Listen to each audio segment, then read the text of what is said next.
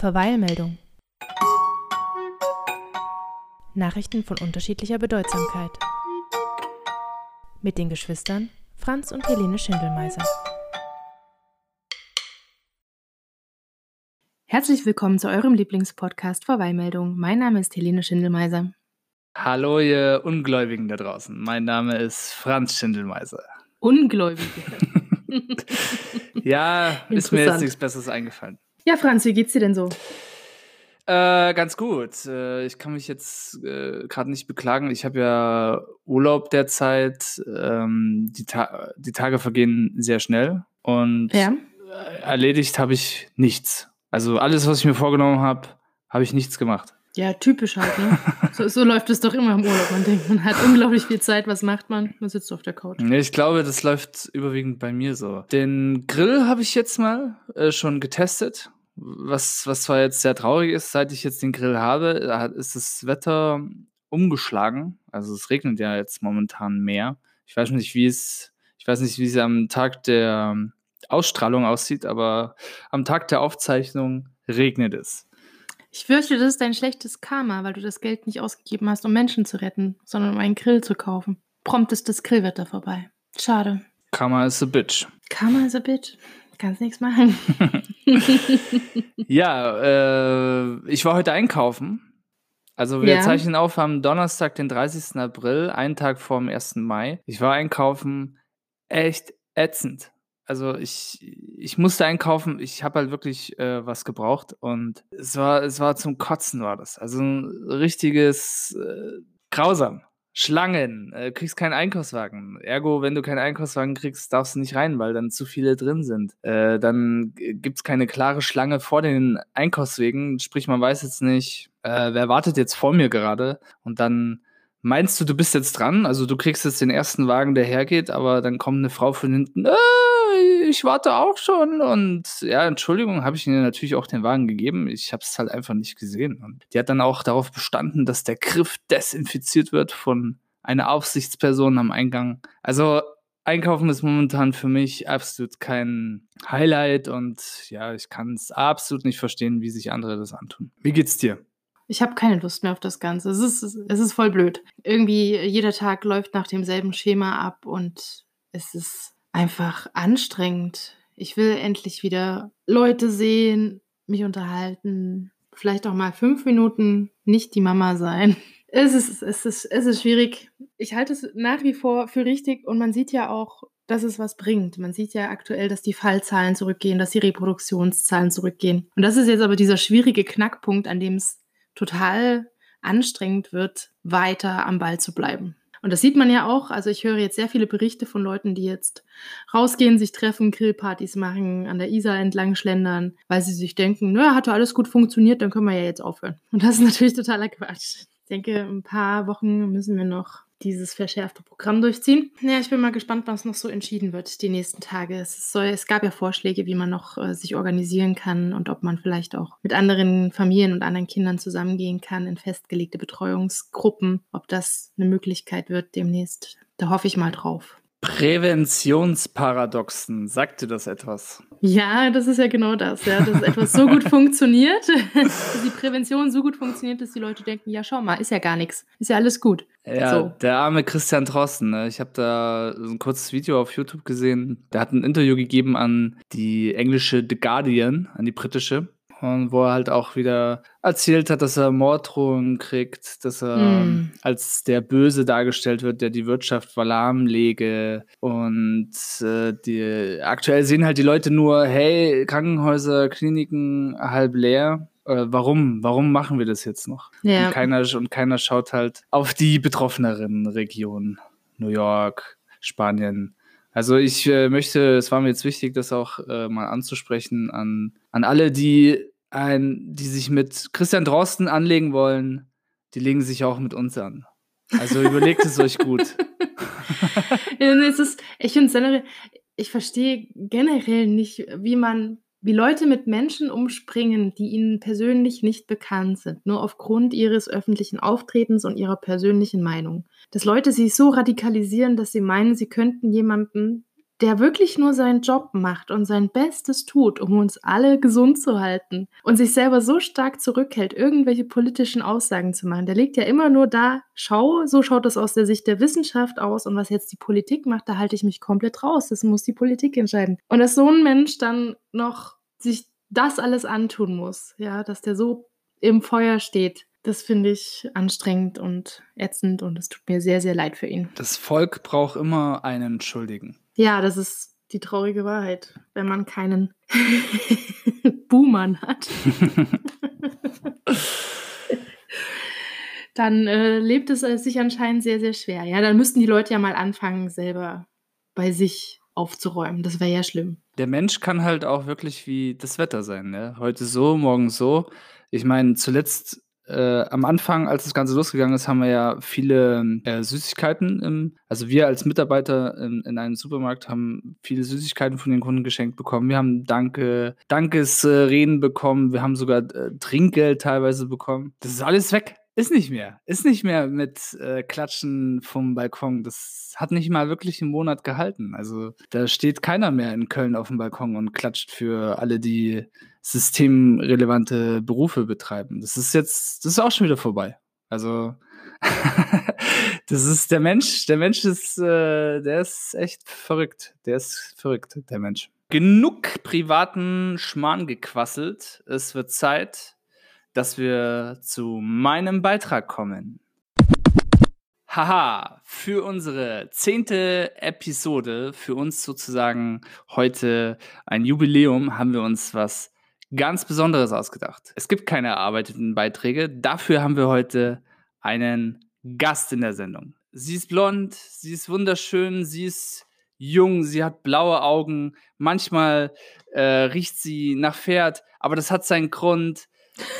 Hier ist die bekannteste Influencerin, die ich selber persönlich auch kenne. Bitte Applaus für unseren Gast, für unseren ersten Gast in der Sendung, Mareike. Wow! Wow! Wow! Ja, herzlich willkommen, Mareike, in unserer Show. Und vielen lieben Dank, dass ich da sein darf. Herzlich willkommen. Ganz kurz zu deiner Person. Dein Name ist Mareike. Richtig. Du bist äh, noch, noch, noch bist du 27 26, Jahre alt. Noch 26 oh. Jahre alt.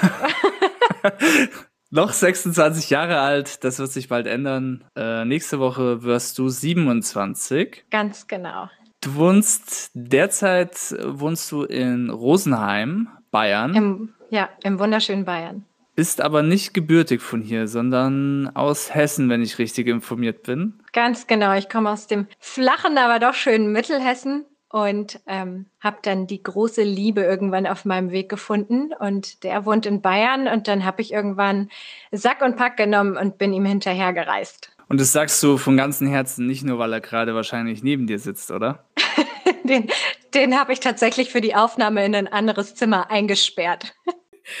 Mareike, du bist ähm, Fan der ersten Stunde von der Verweilmeldung und deswegen heute unser Gast hier in der Sendung. Natürlich ist es aber auch so, dass du ein sehr interessanter Mensch bist, denn du bist sowohl tätig in einem systemrelevanten Beruf, du bist Flugbegleiterin, aber du machst auch Pferdesport und bist Influencerin auf Instagram und da super aktiv. Das stimmt. Also ich sage immer, in meinem eigentlichen Leben bin ich Flugbegleiterin, aber ich habe noch ein zweites Leben und da bin ich wirklich von Herzen und durch und durch Influencerin, sowohl eben im Pferdesportsegment als auch in meinem ähm, privaten Leben, wo ich die Leute so ein bisschen auch auf Reisen mitnehme. Und dann habe ich tatsächlich noch ein kleines Gewerbe, wo ich alles mache, was mit Online-Marketing, Influencer-Marketing zu tun hat und arbeite da mit verschiedenen Kunden und Firmen zusammen. Ja, ich habe ja vorhin äh, vor der Sendung nochmal deine Follower-Zahlen gecheckt und zwar hast du auf deinem privaten Account aktuell 6169 Follower.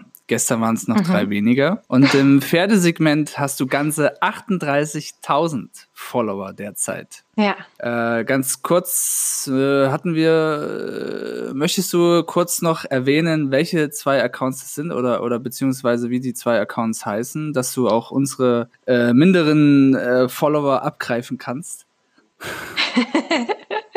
Sharing is caring, sage ich immer. Deswegen sehr gerne. Vielleicht schwappen ja auch ein paar von mir über. Ich werde auf jeden Fall fleißig die Werbetrommel rühren. Ähm, mein Pferdesport-Influencer Instagram-Account ist Mareike Groll, alles in einem geschrieben. Mareike mit EI und Groll G-R-O Doppel-L, damit das auch niemand falsch machen kann. Und in meinem privaten und Lifestyle-Account, da heiße ich mareike.gro, G-R-O. Okay, meine Damen und Herren, kommen wir nun zu einer neuen Kategorie in unserer Show. Und zwar heißt diese Fragen von Franz. Noch nie war ich so aufgeregt auf eine Sendung, wie, wie es die letzten Tage war. Noch nie habe ich mich so gut vorbereitet für eine Sendung. Ja, Fragen von Franz. Mareike, wie lange bist du schon Flugbegleiterin? Ich habe mit der Ausbildung angefangen im August 2018 und fertig war ich am 6. Dezember 2018. Also jetzt so ganz grob anderthalb Jahre. Ah, okay. Aber in diesen eineinhalb Jahren, wenn man dein Profil so anschaut, Singapur, Osaka, Washington, New York, Montreal. Dein Profil gibt preis, dass du durch deinen Beruf schon viel rumgekommen Definitiv. bist. Definitiv. Angenommen, durch die Krise dürftest du nur noch einmal das Land verlassen. Wo würdest du diese Chance nutzen? Und welches Land sagst du, da muss ich auch nicht mehr unbedingt hin? Das ist eine super, super schwierige Frage. Wir fliegen, ich bin in München stationiert und wir fliegen wirklich ganz viele tolle Destinationen an. Die Destination, die es mir aber am meisten angetan hat, so in der Fliegerei und in meinem Beruf, das ist definitiv Singapur. Ich liebe, liebe Singapur. Ich mag auf der einen Seite total diesen ganzen ähm, Lifestyle-Bereich, die Rooftop-Bars, man kann Katamarane mieten und aufs Meer rausfahren. Also das ist schon alles sehr, sehr schick, sehr, sehr edel. Auf der anderen Seite kann man sich auch einfach ein, ein Uber schnappen und in irgendwelche Viertel fahren, wo man dann einheimische Food Courts entdeckt und das einheimischen Essen probieren kann. Und also Singapur ist wahnsinnig aufregend, sehr modern von der Architektur und man kann ganz viel unternehmen. Das ist definitiv die Destination, wo ich hinfliegen würde, wenn ich jetzt nur noch einen Flug hätte während der Krise und wo ich auf gar keinen Fall hin möchte. Das ist tatsächlich Osaka. Osaka ist für mich super schwierig. Wir fliegen Osaka an und Osaka hat plus sieben Stunden Zeitverschiebung. Also wenn wir überlegen, wenn es hier abends ist, ist es in Osaka ganz früh morgens und ähm, das ist grausam. Wir haben nur 20 Stunden vor Ort. Ich komme mit dem Jetlag da überhaupt gar nicht klar und also rein fliegerisch gesehen würde ich nicht mehr nach Osaka fliegen wollen. Also ich war noch in keinem dieser Orte. Muss man dazu sagen. Ich war sowieso immer nur in Thüringer Wald.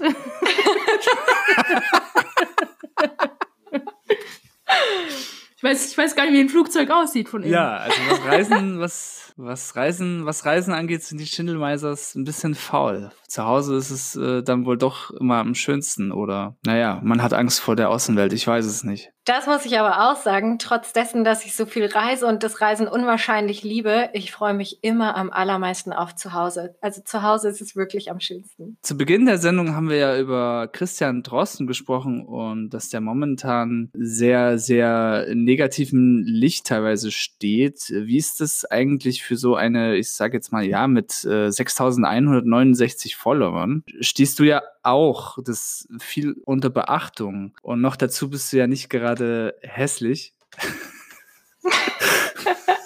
oh Gott. Worauf möchtest du hinaus? Hast du?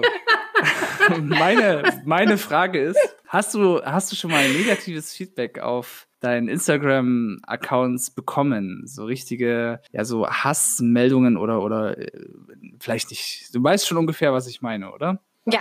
Bist du schon mal schräg angeschrieben worden? Wenig. Man muss dazu sagen, dass Instagram an sich ein unwahrscheinlich freundliches Medium ist ich glaube, da geht es viel mehr auf Facebook ab. Und Facebook war tatsächlich so eine Zeit, wo ich nicht mit eingestiegen bin, sondern ich bin gleich in diese Instagram-Schiene gerutscht. Und da ist immer alles toll, da ist alles schön, da ist alles nett. Ich habe mich eine Zeit lang tatsächlich mal an YouTube versucht. Und ähm, da meint schon jeder es irgendwie besser zu wissen. Gerade so im Pferdesport und Reitsport, da geht es um Tiere, das ist was Emotionales, da weiß sowieso jeder alles besser.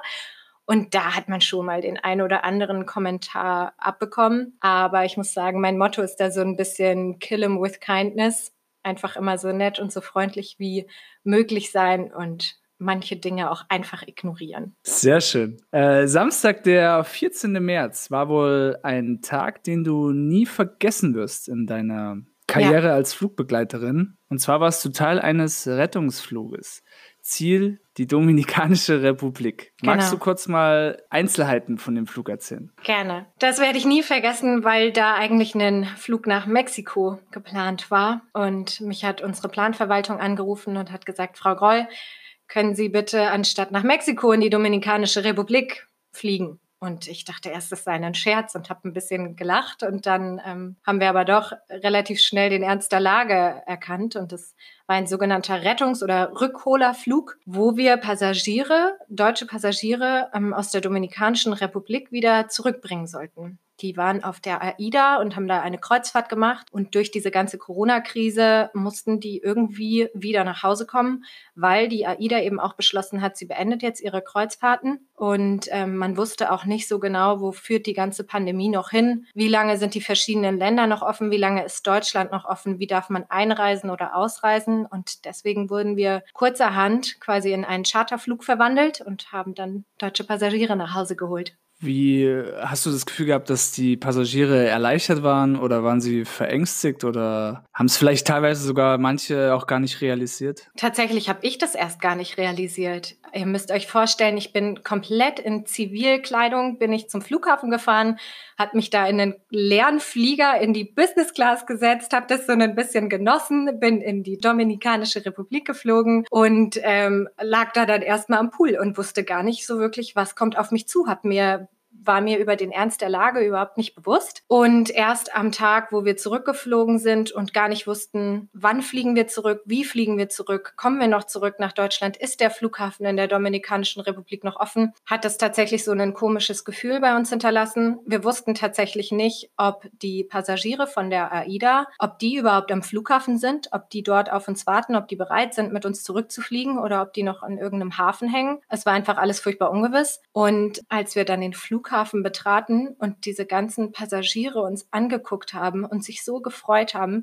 Die haben teilweise in die Hände geklatscht, die haben gesagt, da kommen endlich unsere Retter, die haben sich einfach nur unendlich gefreut, dass ich jetzt noch Gänsehaut bekomme, wenn ich darüber rede. Und ähm, ja, dann haben wir alle eingepackt und sind zurückgeflogen. Gab es äh, irgendwas Besonderes auf dem Flug, was von der üblichen Hergehensweise abgewichen ist? Wie zum Beispiel, gab es was Besonderes zum Essen oder eher einfach nur ein Müsli-Riegel? Hier, seid froh, dass wir euch geholt haben. Tatsächlich hat sich unsere Firma vorab schon da ein paar Gedanken gemacht, dass niemand auf dem Flug verhungert. Und wir haben quasi schon Essen mit in die Dominikanische Republik gebracht. Das heißt, jeder hat ein warmes Essen bekommen. Ähm, das berühmte Flugzeugessen, es gab Pasta. Und wir haben einfach einen verkürzten Service durchgeführt. Das heißt, es gab einfach einmal Essen und Getränke und dann haben wir uns möglichst zurückgehalten, jeder hatte auf seinem Platz eine Wasserflasche, dass auch keiner verdurstet. Und ähm, so wahnsinnig andere ja, Strukturen gab es ja jetzt gar nicht. Wir haben vorab vom Flug haben wir noch Desinfektionsmittel von unserer Planverwaltung bekommen. Und das war es eigentlich auch schon. Und gab es da, gab's da auch äh, trotzdem noch irgendwie anstrengende Passagiere, die, wo man sich sagt, hey, äh, wir retten euch jetzt hier gerade und der besteht noch auf eine zweite Flasche Wasser oder Sekt? Tatsächlich war es so, dass wir sogar gerne den Sekt rausgegeben haben, weil wir gesagt haben, das ist ein besonderer Flug und alles, was wir an Bord haben, sollen unsere Gäste auch einfach bekommen. Es war keiner undankbar und das hat mich gewundert. Wir haben uns da so ein bisschen drauf eingestellt. Ich meine, in so einen Flieger passen gut 300 Menschen. 300 Menschen, die zwar zurück mit nach München kommen, aber die vielleicht ganz woanders hin müssen in Deutschland und nicht wissen, wie sie vom Münchner Flughafen dann auch noch wieder in ihr richtiges Zuhause kommen oder in die Heimat kommen. Aber es waren alle einfach heilfroh, dass sie mit zurück nach Deutschland gekommen sind. Und das hat den Flug so ganz besonders gemacht. Es waren einfach alle wahnsinnig dankbar. Wir waren gut drauf. Unsere Kabinenchefs waren super cool drauf. Das Cockpit hat gut mitgemacht. Da waren lustige Ansagen dabei, herzerwärmende Ansagen dabei. Ansagen, wo bestimmt auch ein Stück weit die Angst genommen wurde, dass jetzt alles okay ist, wenn die Passagiere einsteigen und wir zurückfliegen und dass wir dann alles vor Ort, wenn wir wieder in München sind, regeln können. Also es war ganz toll. Und tatsächlich muss ich sagen, als wir dann in München gelandet sind, wirklich, wir haben mit dem Flieger den Boden berührt und alle Passagiere im Flieger haben applaudiert und es sind die Tränen geflossen und da sind mir auch ein paar Tränen geflossen. Oh, das mir, äh, mir fließen jetzt auch gleich die Tränen, wenn du weiter so erzählst. Warte, aber das war jetzt dein letzter Flug, oder? Genau. Aktuell bin ich zu Hause und fliege leider gar nichts. Aktuell sind ja immer noch deutsche Touristen auf der Welt verstreut, die auf äh, eine Möglichkeit warten, nach Hause zu gelangen. Ja. Würdest du jederzeit erneut bei einem solchen Flug mitbetreuen? Definitiv. Definitiv. Also dieses Zuhause sitzen und nichts tun können, ist das Allerschlimmste. Und ich glaube, es geht jedem in meinem Beruf so, der würde wahrscheinlich sofort aufstehen und sagen, ja, ich ziehe mir die Uniform an, ich bin gleich da. Ja gut, äh, kommen wir zu der Kurzarbeit, in der du dich momentan befindest ja. und dazu auch zu deinem zweiten Account, und zwar den Pferde-Account, ja. mit dem du dir jetzt wahrscheinlich umso mehr die Zeit vertreibst. Aber halt, stopp! Vorab gibt's natürlich wieder eine Halbzeitshow.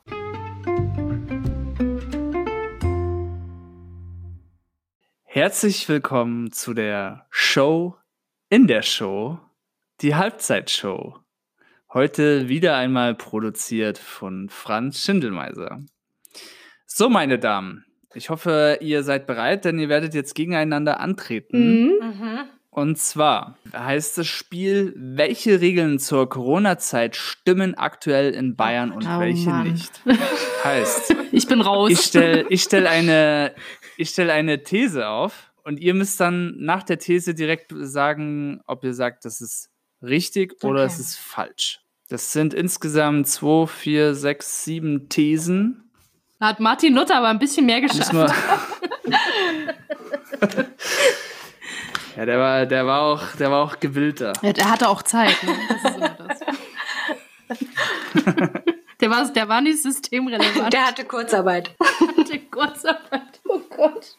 Ja, leg los. Okay, ich möchte an der Stelle auch noch sagen, dass äh, ich das jetzt nicht irgendwo aus der Bildzeitung auf, auf, aus, aufgeschnappt habe, sondern wirklich unter www.stmgp heißt Bayerisches Staatsministerium für Gesundheit und Pflege. Also es ist schon eine vernünftige Quelle, wo ich recherchiert habe. Erste These. Bitte genau zuhören. Die Maskenpflicht gilt für Personen ab dem siebten Geburtstag, entspricht dem achten Lebensjahr. Jüngere Kinder müssen keine Masken Richtig. tragen. Das stimmt. Es ist falsch. Und zwar gilt es ab den, es gilt ab dem sechsten ah. Geburtstag. Ach so. Oh. Das war fies. Und das als Ein Eingangsfrage. Ja, gleich, gleich so ein fieser Start. Okay. Zweite These. Ich darf meinen Lebenspartner nicht verheiratet besuchen. Die Dauer eines ja. Besuchs beim Lebenspartner wird zeitlich nicht beschränkt. Korrekt. Ist korrekt. Ist richtig. Beide richtig. Dritte These.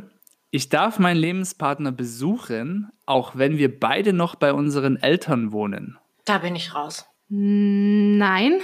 Ich würde auch sagen, nein. Das ergibt ja gar keinen Sinn, oder? Falsch. Es ist richtig, ist erlaubt. Ach was. Oje.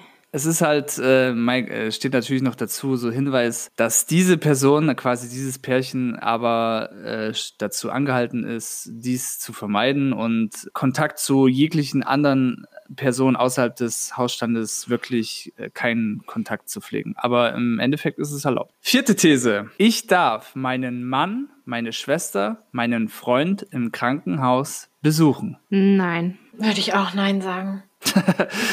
Mareike, ich habe das Gefühl, du sprichst Helene nur nach. ich bin ein ganz schlechter Verlierer. Aber ihr habt recht, es ist falsch. Der Besuch von Krankenhäusern ist untersagt. Ausgenommen sind nur Geburts- und Kinderstationen für engste Angehörige. Fünfte These. Aktuell steht es 2 zu 2. Mein Kind darf alleine einkaufen gehen. Was dein Kind? Mein Kind darf alleine einkaufen gehen. Es geht jetzt nicht darum, Wie dass ich kein Kind, kind, habe. Es, das, ist nur, das ist da nicht angegeben. Ähm, ich sag mal ja. Muss, jetzt muss ich Nein sagen, oder? nee, du sagst, was du meinst. Warum sollte, ein kind, warum sollte ein Kind nicht alleine einkaufen gehen dürfen? Also ich sag mal, wenn es jetzt zwölf Jahre alt ist und zieht seine Maske brav an, dann darfst du doch wohl Gummibärchen kaufen gehen. Also sagst du nein? ich glaube, ich überlege es mir nochmal. Ja. Okay, also es ist richtig.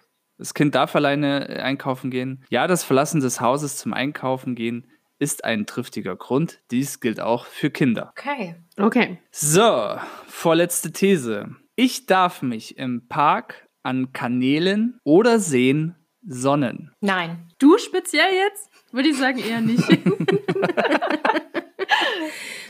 Im Park Sonnen an Kanälen oder Seen? Ich sag nein. Man soll doch nur rausgehen zu sportlichen Betätigungen. Ach, interessant, ja. Du darfst ja nur mit triftigen Grund das Haus verlassen. Richtig. Ich sag jetzt trotzdem ja. Okay. Damit wir mal was anderes sagen. Damit es mal hier ein bisschen spannend wird. Okay, Helene liegt richtig. Im Rahmen eines Spaziergangs oder einer sportlichen Aktivität ist auch ein Sonnenbad im Park oder auf einer Wiese möglich, um sich auszuruhen. Grundvoraussetzung ist aber, dass Gruppenbildungen vermieden und mindestens 1,5 Meter, besser ein deutlicher größerer Abstand zu anderen Sonnenanbetern gewahrt ist. Bekomme ich wenigstens einen Trostpunkt, so einen halben? Ich habe doch gesagt, zu sportlichen Betätigungen. Ich hätte auch vorher nicht gewusst. Also ich fand es interessant, die Recherchen zu betreiben, weil hätte ich auch nicht gedacht. Kommen wir zur letzten These. Wassersport ist weiterhin erlaubt. Falsch. Ja. Wie kommst du daraus? Sportliche, also die ganzen Sportstätten sind doch zu. War das jetzt so ein überlegendes Ja oder? Nee, ich. es war ein kontrastierendes Ja. Kont äh, warte, ich google mal schnell, was kontrastieren bedeutet. Wie gesagt, ich versuche jetzt ein kleines bisschen konträr zu antworten zu Mareike, damit wir auch tatsächlich so einen Wettbewerb am Start haben. Ja, Leider hat Helene auch hier wieder recht. Ach, das gibt's Die doch Ausübung nicht. von. das war nicht meine Absicht. Die Ausübung von Wassersport ist erlaubt. Hierunter fallen insbesondere Schwimmen, Bootfahren mit Segel- oder Ruderbooten, Stand, Stand oder Stand-up-Paddeln, Kitesurfen, Windsurfen und ähnliches. Nicht zugelassen ist motorisierter Wassersport weil hier der sportliche Aspekt der Bewegung an der frischen Luft in den Hintergrund tritt. Auch hier gilt allerdings nur alleine oder mit einer weiteren haushaltsfremden Person, was Neues ab dem 20.04. ist es ja neu dazugekommen, oder Angehörigen des eigenen Hausstandes. Bitte halten Sie den Mindestabstand von 1,5 Meter ein. Das heißt, wenn ich mir jetzt mein Stand-Up-Paddle einpacke, an Tegernsee fahre und mich da auf mein Stand-Up-Paddling-Paddelboot stelle, das ist erlaubt. Ja, wir können auch alle zusammen schwimmen gehen, aber wir müssen halt Abstand halten. wir können uns winken aus der Ferne. Also eigentlich sollte, sollte das machbar sein. Und ich glaube aber, dass, dass das nicht lange dauern wird, wenn du es jetzt vor allen Dingen am Tegernsee machst, dass dich da einer rausholt. Naja, brauchen wir gar nicht weiter darüber zu reden, weil das wäre mir neu, dass du überhaupt so ein Stand-up-Paddelboot hast. ich besitze tatsächlich keins. So, und hier steht der Gewinner nach äh, langer Auswertung, steht ein Gewinner fest, und zwar oh. Helene mit 5 zu 3 gegen Mareike. Können wir das nicht so machen wie damals bei Zimmerfrei, wo immer der Gast gewonnen hat? Oh, nett. Das ah, oder okay, dann machen wir es so. Leider, leider ist uns bei der Auswertung des Gewinners die kompletten Unterlagen abhanden gekommen. Ihr habt beide gewonnen. Ja. das finde ich gut. Ist das nicht im Kindergarten auch immer so? Da gibt es keinen Gewinner und keinen Verlierer? Richtig. Jeder kriegt ein Bonbon. Alle dürfen an den Geburtstagstisch. Da malt die Erzieherin das Bild vom Kind noch selber schnell fertig. Oder haut so einen Eimer Farbe einfach über den gesamten Tisch. Oh, leider. Oh, oh alles blau. Wir kommen jetzt zu dem nächsten Teil unseres Interviews. Helene hat Fragen. Ja, Mareike, ähm, du bist ein Pferdemädchen. Durch und durch. ist das, äh, war das bei dir schon eine ganz, äh, ganz frühe Sache mit Wendy lesen und allem drum und dran? Volle Kanne, total. Also das hat super früh angefangen, ja. Jetzt ist das natürlich aber auch nicht unbedingt ein billiger Sport. War das ein Problem für dich? Zu Beginn nicht. Also ich habe mit Reiten angefangen, da war ich sechs Jahre alt und ähm, konnte meine Mama von diesem tollen Hobby überzeugen und die hat quasi mit mir angefangen zu reiten. Das heißt, ich musste mich in der Familie nie durchboxen, weil das Thema Pferd war bei meiner Mama auch, die hat den Pferdevirus durch und durch und da hat es nicht lange gedauert. Da war das erste Pferd in der Familie und deswegen musste ich mich damit nie auseinandersetzen, weil meine Eltern es unfassbar unterstützt haben. Und dann mit dem Umzug nach Bayern habe ich natürlich auch eines meiner Pferde oder unserer Pferde mit hierher genommen. Und ähm, dann hatte ich ja auch meinen festen Job und habe angefangen zu arbeiten. Und da haben Mutti und Vati dann gesagt, so, du bist jetzt erwachsen und das kannst du jetzt selbst zahlen. Und so ein Pferd ist unwahrscheinlich teuer, deswegen muss man sehr viel arbeiten. Aber das heißt, du hast auch recht bald schon dein eigenes Pferd gehabt. Ja, ich glaube, ich war zehn oder zwölf Jahre alt, haben wir quasi das erste Familienmitglied gekauft. Das äh, ging ja doch dann vergleichsweise reibungslos. Das ging total. Ich fix. glaube, es hätte, hätte ich wahrscheinlich nie durchbekommen. Ich habe ja auch vielleicht mal so ne, für ein Jahr lang oder so Reitunterricht gehabt. Das, ich hätte nie im Leben hätte ich ein Pferd bekommen. Ja, also das war tatsächlich der Vorteil, dass meine Mama hm, auch dann sportbegeistert war und da auch so ein bisschen Blut geleckt hat. Und ähm, wir haben das quasi erst, hatten wir Pflegepferde gemeinsam, dass wir uns Pferde, ähm, dass wir, es hat angefangen mit einmal die Woche Reitunterricht, dass wir quasi ganz normal Reitunterricht hatten. Dann hat es angefangen mit Pflegepferden, dass wir uns quasi komplett um Pferde gekümmert haben und da mitgeholfen haben und dann doch recht schnell gesagt haben, nee, da muss ein eigenes Pferd her. Wie schnell bist du dann eigentlich in diese Turniersache mit eingestiegen? Dass du auch Wettbewerbe mitgemacht hast? Auch relativ schnell. Da hatten wir noch nicht mal ein eigenes Pferd. Ich habe Reitunterricht genommen bei einer privaten Frau. Die hatte eine ganz alte, aber sehr, sehr liebe Schimmelstute. Und ähm, wir hatten ja so ein kleines Vereinsturnier und da hat sie mich quasi angemeldet. Und so habe ich angefangen mit der Turnierreiterei. Ja, jetzt ist es ja aktuell so, ähm, das Coronavirus ist überall und ähm, ich habe mich mal versucht, ein bisschen schlau zu machen. Die Pferdewelt ist davon nicht ganz unbeeindruckt. Es scheint da jetzt eine einige Problematiken zu geben. Erst natürlich, was die Turniere angeht, aber auch was Versorgung und Bewegung der Pferde angeht. Wie läuft das bei dir aktuell? Das ist also generell ist es total unterschiedlich geregelt. Bei uns ist es so, wir sind ein kleiner Stall. Wir haben einen Notfallplan ausgearbeitet, falls es weiter Verschärfungen der, der Ausgangsbeschränkungen geben sollte. Also wir haben zum Beispiel alle einen Zettel, dass wir unsere Tiere versorgen müssen, dass wir auch zum Stall fahren dürfen, falls wir mal aufgehalten werden von der Polizei. Ähm, aber wir haben tatsächlich jetzt keine große zeitliche Beschränkung. Also wir versuchen alle uns so an die anderthalb Stunden zu halten, roundabout, dass wir einfach nur zu unseren Pferden fahren, die putzen, bewegen und auch wieder zurückfahren, dass wir wirklich nur das Nötigste machen, weil mein Pferd zum Beispiel steht in so einer Rundumversorgung. Also der wird gemistet, gefüttert, der wird rausgebracht. Das muss ich alles nicht machen. Deswegen ähm, ja, machen wir nur das Nötigste am Stall. Bewegungen brauchen die Pferde Pferde trotzdem. Aber in anderen Städten zum Beispiel, und ich weiß auch von Österreich, wenn zum Beispiel im Stall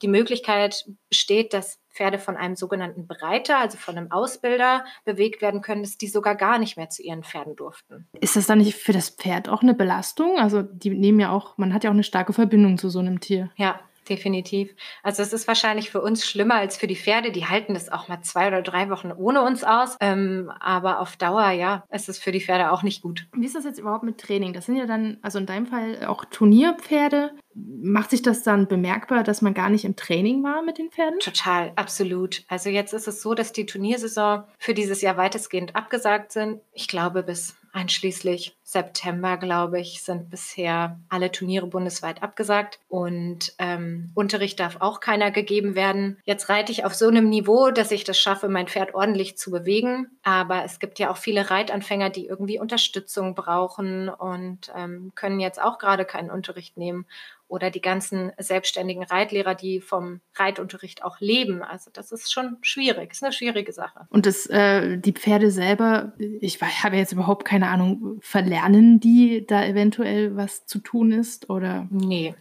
Ist das, ist das schwieriger, das aus dem System rauszubekommen? Das ist schon schwieriger aus dem System rauszubekommen. Ähm, also wenn ein Pferd einmal eine Lektion, also das heißt Lektion, ähm, kann, dann behält sich das in der Regel auch. Klar muss es immer wieder geübt und aufgefrischt werden, aber es macht jetzt nichts, wenn Corona da ein Jahr lang dazwischen kommt, wo man keinen anständigen Unterricht rein theoretisch hat. Und ähm, ja, dann braucht es ein paar Wochen, bis man wieder ins Training reinkommt und dann sitzt das aber alles wieder. Ja, und dann stellt sich natürlich noch die Frage, äh, die Pferde sind ein wesentlicher Bestandteil deiner Instagram-Stories, deiner Influencer-Geschichte. Macht sich das da jetzt dann bemerkbar? Kommst du jetzt überhaupt dazu, ähm, irgendwas zu posten, was mit Pferden in Verbindung steht? Ja, total. Doch, also es ist sogar so, dass ich durch meine Kurzarbeit und dadurch, dass ich momentan ja gar nicht fliege, relativ viel Zeit habe, um auf Instagram meine Zeit zu verbringen, um neue Posts zu planen, um neue Stories zu machen. Ich mache das tatsächlich am Stall so, dass ich die Stories schon am Stall direkt aufnehme, aber erst zu Hause hochlade, um quasi die Zeit so kurz wie möglich zu halten, um da keine Zeit zu vertrödeln. Und ähm, ja, aber sonst, also für mich ist es gerade wahnsinnig gut, weil ich sehr viel Kreativität und sehr viel Zeit in meinen Account stecken kann. Aber wo nimmst du jetzt das Material her? Also du kannst jetzt nur anderthalb Stunden mit deinem Pferd verbringen, wenn ich das richtig verstanden habe. Was, was ist denn der Inhalt deiner Instagram-Posts aktuell? Das ist eine gute Frage. Also super ist tatsächlich, wenn man vorab schon einige Bilder ähm, auf Lager hat.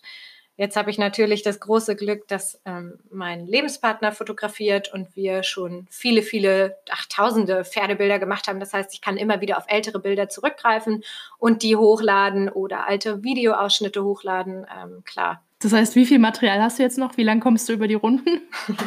Drei Jahre.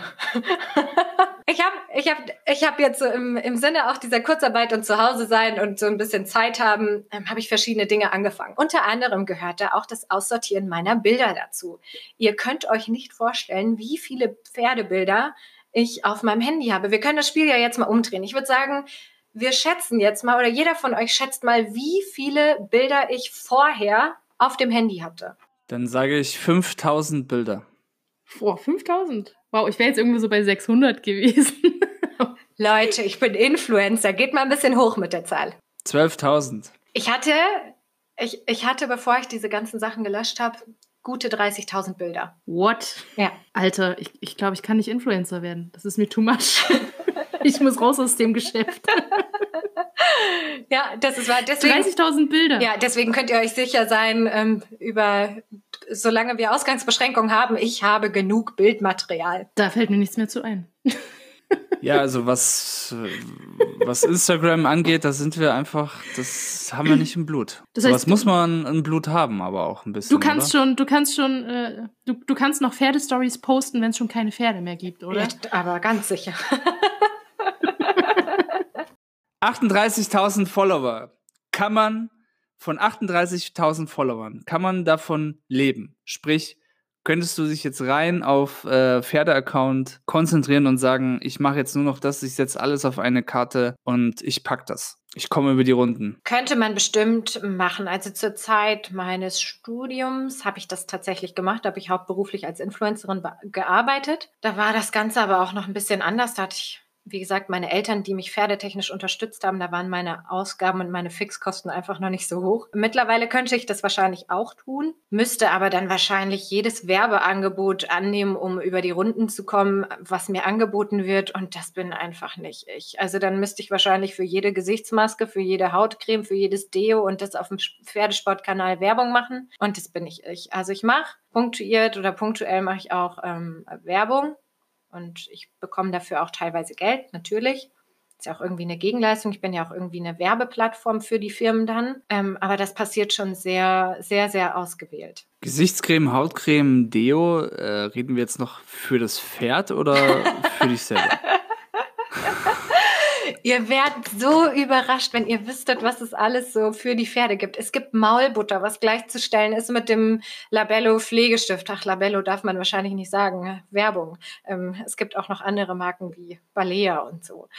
Ähm, dann gibt es Mähen und Pflegesprays. Dann gibt es für die Hufe Öl, was wie eine Handcreme ist. Ähm, dann gibt es ähm, Fliegenspray, was genauso funktioniert wie, wie so ein Insektenspray, was wir für uns haben. Also es gibt für Pferde so unendlich viel. Mit, äh, müssen sich Pferde, gibt es jetzt auch spezielle äh, Pferdeseife, damit sich die Pferde auch äh, 30 Sekunden lang ihre Hufe waschen können?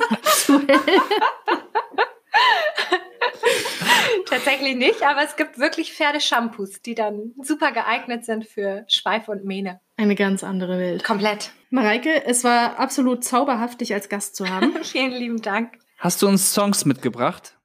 Ich habe euch tatsächlich Songs mitgebracht, ähm, die auch zu unseren Themen passen. Einmal zum Flugbegleiter-Dasein. Das Lied heißt Jenny Jenny. Okay. Und einmal Dark Horse von Katy Perry. Wunderbar. Dann fehlt ja nur noch ein Zitat, um unseren Podcast zu beenden. Hast du eins? Nee, ich habe keins. Ich war faul. Ich hätte da zufällig was vorbereitet. oh, praktisch. Als ob man sich abgesprochen hätte. Und dann, also dann würde ich das jetzt einfach mal übernehmen, wenn es okay ist. Ja, klar. Wenn's so, passt gerade gut. Wenn du gerade zufällig was rumliegen hast. Das ist von Susanne Sonntag. Ich war noch nicht überall, aber es steht auf meiner Liste. Ein wunderbarer Abschluss. Es gilt wie immer, habt eine schöne Woche, bleibt gesund. Äh, herzlichen Dank, Mareike, dass du ja, dir heute die Dank. Zeit genommen hast. Ja, es hat mich total gefreut. Immer Wenn wieder jetzt gern. keine Kontaktsperre wäre, hätte ich, würde ich jetzt dir Blumen überreichen. Geht leider nicht. Du bist zu Hause, ich bin zu Hause, Helene ja. ist auch zu Hause. Also wir halten uns streng an die Vorschriften. Ist aber auch ganz toll, dass das jetzt mit dem ersten Gast so wunderbar reibungslos geklappt hat, alles. Da haben, das hat uns Mut gemacht dafür, da können wir in Zukunft vielleicht öfter einen Gast einladen. Nicht an alle Zuhörer und Follower, äh, dass ihr jetzt denkt, ihr habt ein Recht dazu, in die Sendung zu kommen, ihr müsst schon irgendwas mitbringen. Ja, also ihr müsst schon mindestens ein, ein gleichwertig interessantes Leben haben wie die Mareike, weil sonst äh, drunter machen wir es nicht. Ja, genau, drunter gehen wir jetzt nicht mehr, nur noch höher. Also, äh, mhm. Xavier Naidoo, wenn du das hier hörst, wir möchten dir eine Plattform bieten. Gut, Leute, ich bedanke mich für diese wunderschöne Zeit mit euch und sage bis später, Silje. Tschüsseldorf. Bis Denver.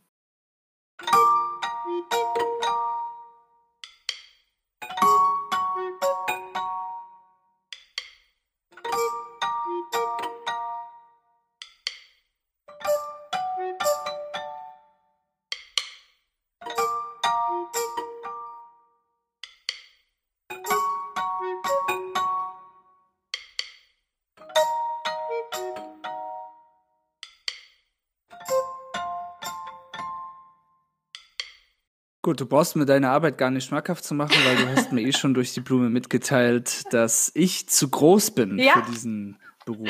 Wie, wie, groß darf man maximal sein als Mann für Flugbegleiter? Ich meine, in der Kabine ist es 1,90 Meter, aber nagel mich nicht fest, es ist von, von Fluggesellschaft zu Fluggesellschaft auch unterschiedlich. Aber wir haben tatsächlich eine Mindestgröße und eine Maximumgröße, auch fürs Cockpit. Okay, aber du denkst, ich bin größer wie 1,90 Meter? Ja. Du stattlich großgebauter Mann, du.